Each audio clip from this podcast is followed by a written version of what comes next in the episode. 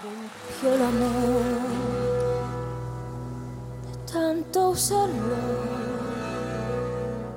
de tanto abrazo roto, sin medidas, de darnos por completo a cada paso.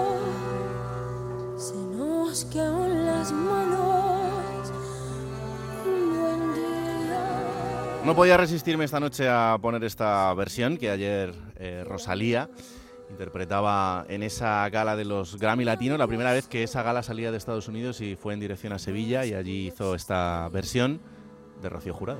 tanta belleza, las cosas tan hermosas duran poco,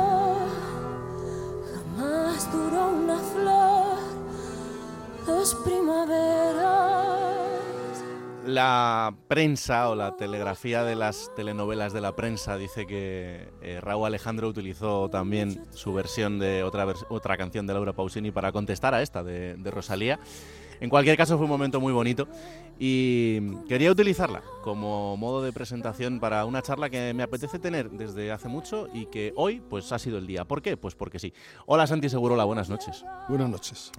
El estado del periodismo deportivo, eh, por centrarlo en, lo que habitualmente hacemos nosotros, es irregular en, los últimos años. Quizá incierto en, en muchos casos, pero mm, también a veces injusto para la generación, no solo para la mía, sino para la que está inmediatamente por debajo y que creo que lo tendrá complicado en, en los próximos años. Sí, es curioso porque el deporte como mm, factor de interés atraviesa un momento espléndido, en algunos deportes especialmente espléndido. Vamos a hablar, por ejemplo, de, del fútbol, Hmm. pero también en otras cuestiones, en España, en toda Europa, ¿no? La Fórmula 1, deportes globales, eh, el baloncesto, aunque digamos lo llevemos a la, a la NBA. Digamos que hay un interés por el deporte y además están mm, las plataformas eh, necesarias para trasladar el deporte a la gente, informativamente, mediáticamente, a través de la imagen, de las redes sociales.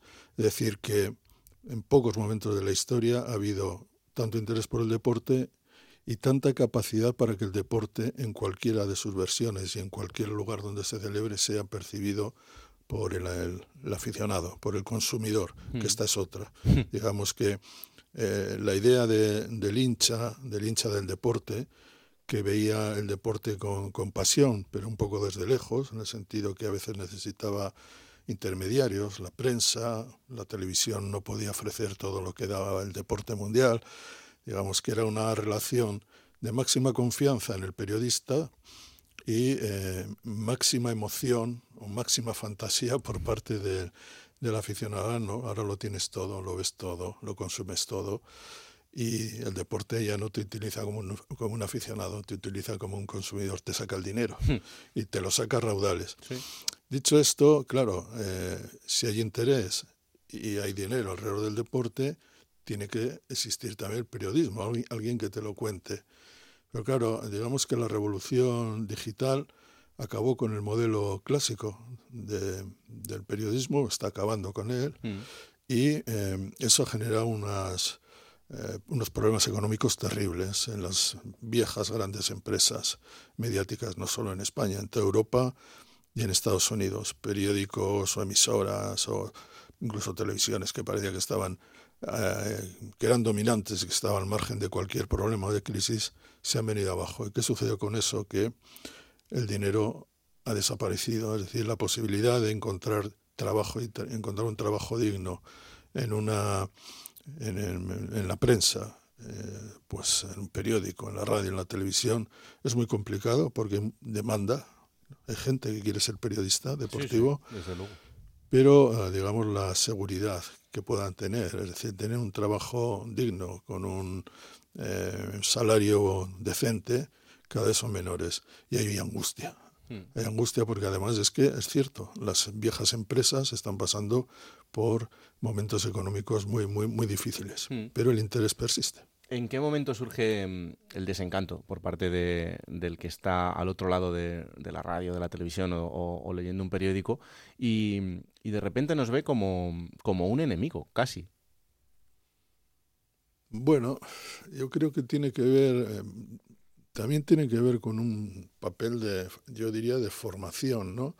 Yo no sé si en este país, en España, el, periodista eh, tiene un crédito social eh, suficiente. Digamos que no creo que sea el mismo que tiene, por ejemplo, en el Reino Unido, en los países anglosajones, yo creo, donde digamos la libertad de prensa existe desde hace 200 años, donde el periodista tiene un estatus eh, para ejercer el derecho libre de la información, que en España, digamos, es ha llegado más tarde. ¿no? Mm. Yo no sé si hay una... Estoy aquí eh, pensando qué es lo que puede ocurrir, ¿no? O qué, ha podido ocurrir, pero digamos que este es un fenómeno más, reciente, desde la dictadura hasta aquí. En la dictadura había muy buenos periodistas y tal, pero digamos con control. Yo creo que la figura del periodista, eh, en general, también en el deporte sobre todo, me parece que está escrita a un modelo que también se ajusta ya más al entretenimiento, a eso que se llama espectáculo, ¿no? Si podemos llamar espectáculo a esas congregaciones de, gente gritando y medio insultándose y, y, hablando, bueno, pues de cualquier cosa, de cualquier cosa menor, con un tono agresivo o faltón. Entonces, no estamos, creo que no hacemos mucho por nosotros mismos eh, y también creo que hay miedo. Creo que si la gente, los periodistas jóvenes o los periodistas en general perciben que para sacar adelante eh, su vida, para tener un mínimo vital decente, pues hay que caer en el tremendismo y hay que caer en el hinchismo, por mm. decir, el, aparecer como el más fanático de los fanáticos de un club, o en entrar en la dinámica de los clubes, porque antes nosotros teníamos poder, el poder de que la gente nos leía, y los clubes hasta, por ejemplo, en el fútbol hasta nos temían un poco, pero es que mm. era al revés. Ahora nosotros tememos a los clubes, que son los que manejan la, información. Y por tanto, es una situación que ha, variado tan radicalmente que em, entras ya en una esfera donde parece que el periodista tiene que ser una especie de satélite o artefacto del, del, del sistema, del club, del, en el fútbol de los clubes, en otros deportes será de lo del, equipo tal, de ciclismo, lo que sea, ¿no? Y es un poco lamentable porque, por otra parte, yo no soy nadie para hablar de estas cosas, no, no me he distinguido por ser un gran creador de noticias, me dirigió, dirigí una sección, la del país, y lo que sí creo es que si esta industria del deporte es tan grande, si es una industria que...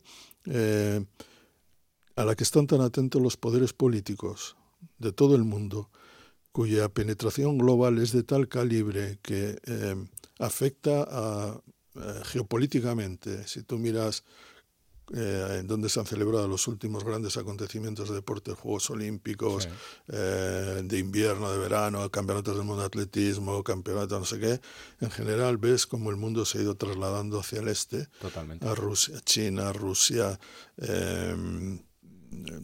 Qatar, Qatar, Arabia. Es decir, y eso no es eh, porque sí, mm. eso es porque hay intereses de países que utilizan el deporte como medio propagandístico y también como medio de influencia y como, como medio de persuasión también. Y estamos en esa. Entonces, eh, digamos que si todo eso existe, si es tan importante, y lo creo, si eh, el hecho de que 17, 18 equipos, no sé si 19 equipos de la Premier League no tengan un propietario británico, solo hay uno, me parece el Tottenham, y todos los demás son inversores, sobre todo norteamericanos, o eh, petrodólares de, de, Qatar o de los Emirates, y, o de Arabia, ¿no? en este caso con el Newcastle, eh, algún chino que todavía eh, queda por ahí. y si tienen tanto, si hay si es un negocio, si hay son operaciones mercantiles de tanto calibre que afectan a la economía incluso de, un país, eh, yo creo que esa parte no la estamos perdiendo, no creo que no lo estamos haciendo suficientemente bien. Y en, en general creo que el nivel de la información es bajo en cuestiones importantes, Mm. porque parece que al público del deporte solo hay que darle el- la última foto de Bellingham o el último enfado de Lewandowski o la última cara de Xavi o la última pataleta de Mourinho, ¿no? Pero digamos que debajo hay mucha más de fondo y yo siempre creo que una derivada importante del periodismo sería, por ejemplo, abrir nuevas puertas, por ejemplo, con lo que sería el periodismo económico deportivo. Yo muchas veces me siento aquí contigo y con otros y sinceramente cuando me hablan de eh, no solo de los presupuestos, sino de los eh, movimientos que están haciendo los clubes de compra, recompra, palancas, no sé Mm. qué, que ella se me hace muy difícil de entender porque yo no me formé en esa, Claro. en esa cultura. Pero sí creo que una nueva generación sí que tendría un buen hueco, porque se necesita en España ese tipo de información que nos diga qué se hace o qué están haciendo los clubes de verdad y que no nos engañen. Es decir, queremos que alguien nos explique, que algún, algunos especialistas, de la misma manera que hay especialistas en ciclismo, en atletismo, lo que sea, nos sean especialistas en economía del deporte y nos expliquen qué está pasando, qué pasa cuando el Barça tira todas esas palancas, tal, qué pasa que cuando, cuando una sociedad le compra el 30% a- al Real Madrid de los beneficios que vaya a obtener, de los ingresos por la explotación de todo esto. Y nosotros lo explicamos, pero yo creo que no lo explicamos bien. Mm. Y creo que en ese sentido eso es una industria tan potente que esa puerta está abierta, debería estar abierta. Eh, Santi, el, el espectador tiene miedo a la verdad, por eso compra el forofismo. El- es que también hay que pensar que el espectador, cuando hablamos de fútbol, de deporte en general, pero sobre todo de fútbol, que es lo que más vende, eh, ahí se, se anidan dos cuestiones. Una es esa misteriosa pasión que le une a uno, en general a los aficionados, con sus clubes. Mm. Entonces, eh, eso permite que se produzcan casos tan sustanciales como este del caso de Enrique Negreira, Mm. donde lo que ha ocurrido es muy problemático, muy feo, nefasto yo diría, pero sin embargo cuesta mucho que los hinchas de un club acepten que su club está sucio. Es decir, los hinchas de un club son capaces de derribar a un presidente, son capaces de mm, criticar a un jugador, al, al entrenador, eh, eh, y hasta exaltarse y sacar pañuelos blancos y escribir cartas e incluso presentar moción de censura. Pero lo que nunca hacen es considerar que el club al que adoran está manchado por algún pecado capital. Porque para el hincha de fútbol, haga lo que haga el club, su club es sagrado. Y digamos que eso eh, ha acabado por atravesar también al periodismo. Ya, en muchos casos, más que defender posturas periodísticas, miradas periodísticas, ya se ha decidido que eh, los periodistas de tal eh, ciudad tienen que ser de tal equipo y tal, no sé qué, y tienen que defenderlo todo. sí. Y, no- y eso es una, una estupidez. Y además creo que eso es malo para, para, para el periodismo. Creo que es malísimo porque esa relación tan extrema eh, es lo más alejada que hay, por lo menos a un cierto punto de objetividad o Mm. de honestidad. Sí, sí. Em, el periodismo deportivo español eh, ha llegado a un punto, quizá de una generación anterior, que mm, se ha emborrachado de poder. Es buena pregunta, porque sí creo que si tú miras la, cómo está distribuido la- el equilibrio de poder en el, deporte, en el periodismo deportivo español, Mm. Eh, digamos que la renovación de la, la presencia de jóvenes periodistas es masiva, pero digamos el poder lo detentan gente que estaban en esta historia en los años 80. Es decir, tú escuchas la COPE, está Paco González y Manolo Lama, que son de mi generación, más o Mm. menos de mi generación. Si mm, Menelas está Vicente Jiménez, que trabajó conmigo en el país y que es un poco más joven que yo, pero también es de mi generación. Y, y vas mirando y en, en casi todos los, los lugares, digamos que ese salto generacional no, no se ha producido o no se ha producido radicalmente. ¿no? Y, pero yo creo que hay todavía una estructura que está bas- muy basada, digamos, en una generación que tuvo mucho éxito en el periodismo, una generación predigital que em, todavía ocupa los puestos más relevantes de, esta industria del periodismo deportivo. Es que, eh, claro, eh, cuando escuchas, por ejemplo, que nuestra generación pues se habla constantemente desde desde mi punto de vista, un, eh, un, argumento de superioridad, de no, es que a vosotros tenéis una cultura del esfuerzo menor, es que, claro, vosotros, eh, si supierais lo que hemos tenido que atravesar... Eso es una tontería. Todo eso de, de una generación de profesionales que, que, yo he admirado y admiro profundamente porque eh, ha hecho un periodismo deportivo durante muchísimos años que tenía un nivel y una calidad extraordinaria, pero, joder, te paras a pensar y dices, esta generación ha vivido a Gaspar, a Jesús Gil, a Manuel Ruiz de Lopera, a Ruiz Mateos. Peor.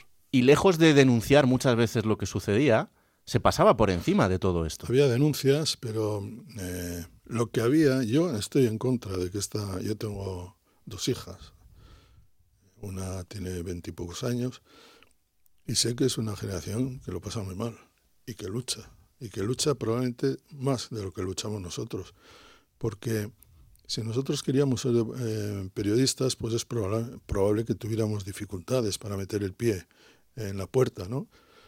Pero en aquella época, digamos que había un panorama eh, económico en la prensa deportiva que te permitía, cuando digo prensa digo radio y televisión, mm. que te permitía vivir y vivir bien. Y además, digamos, sin tener que estar peleándote con redes sociales, y todo, este tipo de cuestiones. Yo creo que lo difícil está para vuestra generación y sobre y para alguna más joven que la tuya. desde luego. Y sí, creo que en ese sentido sí creo que lucháis. Lo que pasa es que lucháis en condiciones diferentes y en muchos casos mucho peores que las nuestras. Eh, ¿Se puede volver a tener al deportista eh, de nuestro lado? No, no para utilizarlo, porque eh, muchas veces, eh, desde incluso desde el punto de vista del aficionado, hay un argumento que se utiliza que es, no, claro, como vosotros ya no les manejáis, no, es que no, no tampoco queremos manejar, queremos eh, tener la posibilidad de, tener una relación normal de, dos trabajadores haciendo lo suyo. Yo creo que en general el deportista ha perdido mm, cierta libertad, digamos, su dependencia, dependencia contractual con los clubes es muy cerrada los clubes que antes estaban expuestos a la crítica, a, la crítica del, periodismo, ahora se han convertido en la fuente de las noticias, es decir, el Real Madrid y el Barça administran, eh, digamos, su caudal de noticias tal y como quieren y saben cómo hacerlo, tienen todos los medios, pueden tener una televisión, por ejemplo, y saben exactamente el poder que tienen y la necesidad que tiene la prensa de dar noticias de, de esos clubes. Entonces, es una dependencia a la inversa de la anterior. Por lo tanto, eh, digamos que desde el periodismo se espera que eh, desde ese tótem, por ejemplo, que es el Real Madrid, salga algo. Pero claro, el Madrid vela por sus intereses. Hmm. Y en cualquier caso, eh, tiene lo que le destaca en el Madrid, en el Barça, yo que sé, en todos los grandes clubes, es el control sobre sus empleados. Y sus empleados son los futbolistas, por ejemplo. Y se pasaron los tiempos en que el futbolista era un, un señor, un joven que jugaba fútbol y cuando terminaba el entrenamiento podía hablar con un, periodismo, un periodista y si se llevaba bien con él se podía ir a comer con él. Hmm. Ahora todo eso es mucho más difícil porque el control ni tan siquiera es del periodista, del futbolista, el control es del jefe del club, en este caso, pues digamos Florentino o Laporta o el que le toque. Y los jugadores se tienen que ajustar a lo que el club quiera y, el, hay que decir que el periodista también. Hmm. Sí, sí, sí, sí, es así. Em, la última, ¿te ilusiona eh, París 2024? me, dio tristeza Japón. Me encantó que tuviera esa capacidad para organizar unos Juegos Olímpicos un año después, en una situación tremenda, sin gente en, el estadio, sin, sin gente en, las calles prácticamente. Era muy duro, mm. pero lo hicieron y eso muestra un poco la resiliencia de, de, Japón como país, ¿no? Fue admirable, porque corríamos un grave riesgo los Juegos. Y París, hombre, me, gustaría ir, pero sé que no voy a ir. Eh, me molesta un poco la, digamos ya el gigantismo, el elefante, es, el elefanteásico, ¿no? De, donde ya vale, ya pueden incluir cualquier tipo de, de deporte, pseudo deporte, digamos que es todo esa magnitud incontrolable.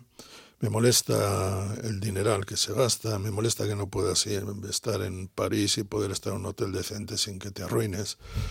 Eh, todo está eh, dispuesto y hecho para, para, el dinero, para hacer el negocio, para tener influencia política, para hacer cambio de cromos eh, por debajo, ¿no? El COI con, o la FIFA, la FIFA con Arabia, el COI con no sé quién.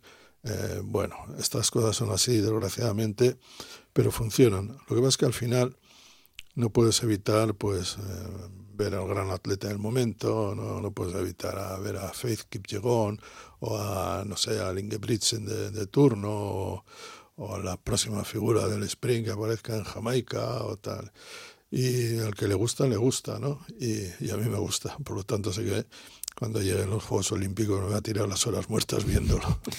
Romperemos la baraja, no sé por dónde, pero en algún momento la romperemos, en el periodismo, en el deporte, en la vida y en la sociedad. Digo yo, porque si no, vete a saber hacia dónde caminaremos. Gracias, Santi, un placer. Muy bien, gracias a ti.